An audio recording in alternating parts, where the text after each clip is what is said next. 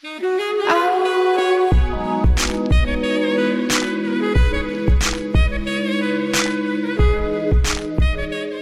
吃不可，我是韩非。中国版的敦刻尔克宜昌大撤退，对于我们现在吃到的川菜，包括火锅的影响还是蛮大的。呃，我。有一次我到成都之后，我跟一个成都的美食家朋友，呃，资深吃货老成都，你知道他身上的那种，我喜欢成都人身上那个优雅，但同时幽默，还带有一点点这种乡土，他不像就很港或者是很海派的那种气质啊，他就是你发现他很讲究，也喜欢梳那个油头，呃，也喜欢一丝不苟的出门，但他那个总是带着一种幽默喜感，成都话本身说起来就是有点幽默和喜感。有一次呢，我们就在聊到了说这个重庆火锅和四川火锅，或者重庆菜和四川菜在川菜当中的这个地位或者区别。先补充一个最简单的对于川菜的常识啊，川菜曾经呢在大概九七年之前还是七十年代的，就以前呢就是重庆也是归四川管的，那就整个算大四川地区啊。那呃，这个川菜就分为这么几个派别，第一个派别呢就是有上东下东盐帮。成都这边呢，就是蓉派的川菜；那重庆那边呢，是以江湖菜那种感觉为主的，相对来说豪迈一点的，叫做渝派的川菜。自贡呢，因为自贡产盐，有个盐帮菜，因为有盐的话，就会有有关，有关的话就会有全国的统一发行，所以呢，当时盐是非常值钱的。那盐帮的这帮盐商，因为他们生活相对来说富足，所以他们就研发衍生出了一个独特的菜系，叫盐帮菜。到现在为止，在很多地方依然可以吃到盐帮菜，北京啊，包括上海、呃四川很多地方都可以吃到很好的盐帮。盐帮菜倒不是咸，是他们善于用盐这个百味之首来进行一个调味。有空可以去尝一尝这样的川菜，你会有更多新的认识啊。然后我跟那朋友我们就聊到了。呃，差不多就是这这这这些个啊，重庆啊，什么四成都啊，这几个菜的区别。他就告诉我，他说成都菜还是要洋气一点哦。我说为什么？他说从成都人身上的那个基因和气质是什么？他这个基因和气质其实就是有海派的感觉。成都呢，就相当于在华东地区的上海人。比如说相比较南京啊、无锡啊，跟上海比较起来的话，上海就会觉得他们会更走在时尚的前端，或者是更洋气一些。那成都人也会有在。整个大西南地区啊，他也会有这样的心态和感觉。我想这样的心态和感觉，这样的呃呃内心的这个潜在的这个基因和定位，可能是跟当年的宜昌大撤退不无关系。大家想想看啊，从华东地区，从上海，从南京，从无锡，呃，上流社会的人，啪哒哒哒哒哒哒哒，然后呢，宜昌大撤退都迁到了四川了。四川是大后方嘛。我们现在叫天府之国，到了之后，当时人民就大农民们都生活的非常的，就他们就这是哪来的人？因为自古蜀道难啊，他们也也进不去，也不愿意出去，别人也进不来，他们也一般轻易不会说离家。有这么多的外来文化，你你想着。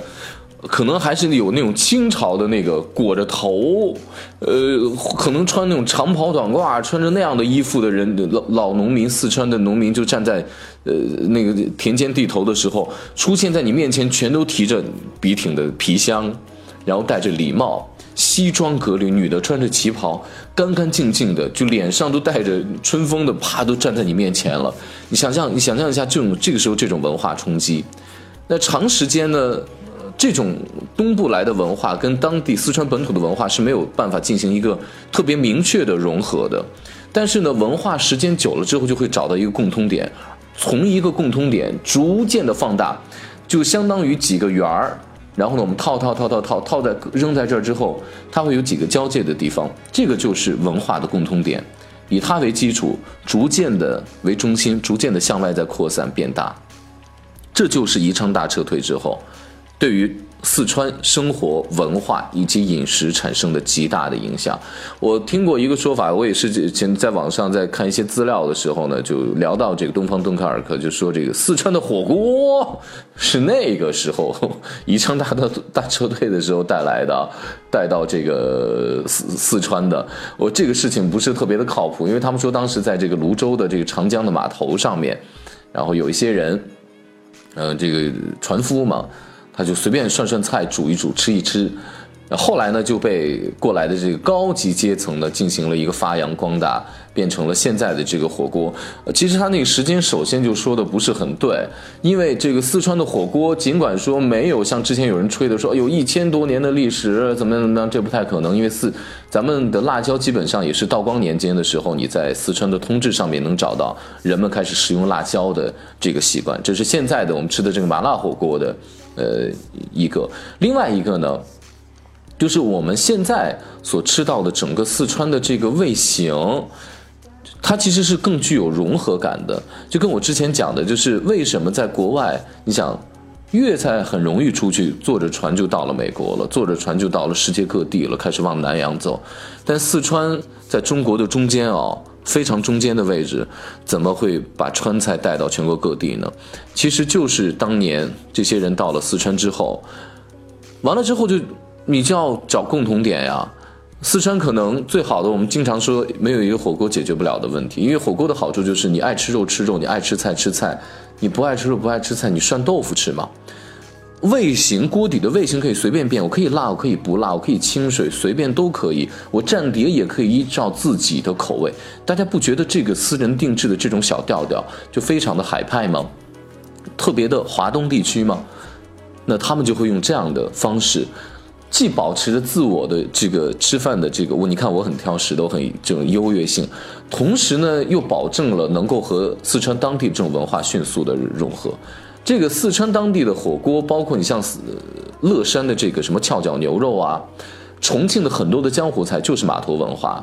就是人们很匆忙的大吃一顿解馋就结束了。到了成都之后，你发现没有，受了这个东部文化的影响，变得精细很多。所以你看，成都人为什么说自己要更洋气一些？就在这儿，成都的菜也要显得更精细一些，相比较重庆的这个川菜，也要更精致很多。原因也就在这里，就是文化找到了共同点之后，然后迅速的发扬光大。后来，OK，解放了，解放之后呢，这帮人他们就要回到自己的故土了。然后呢，在四川已经吃火锅吃成习惯了，于是四川火锅就被带到了全国各地，尤其是东部的。相对来说发达的港口地区，那就从那儿为止，然后呢，呃，什么浙江啊、江苏啊、上海这些地方，然后就火锅，然后又进行了一次、二次发酵，被外来文化带走。所以大家现在在吃这个火锅或川菜的时候啊，你在全世界各地，你经常可以吃到，比如说我在悉尼啊，在墨尔本。我竟然吃过一个叫这个叫唐宫还是叫什么一个一个餐厅，呃，是当地的朋友带我去的。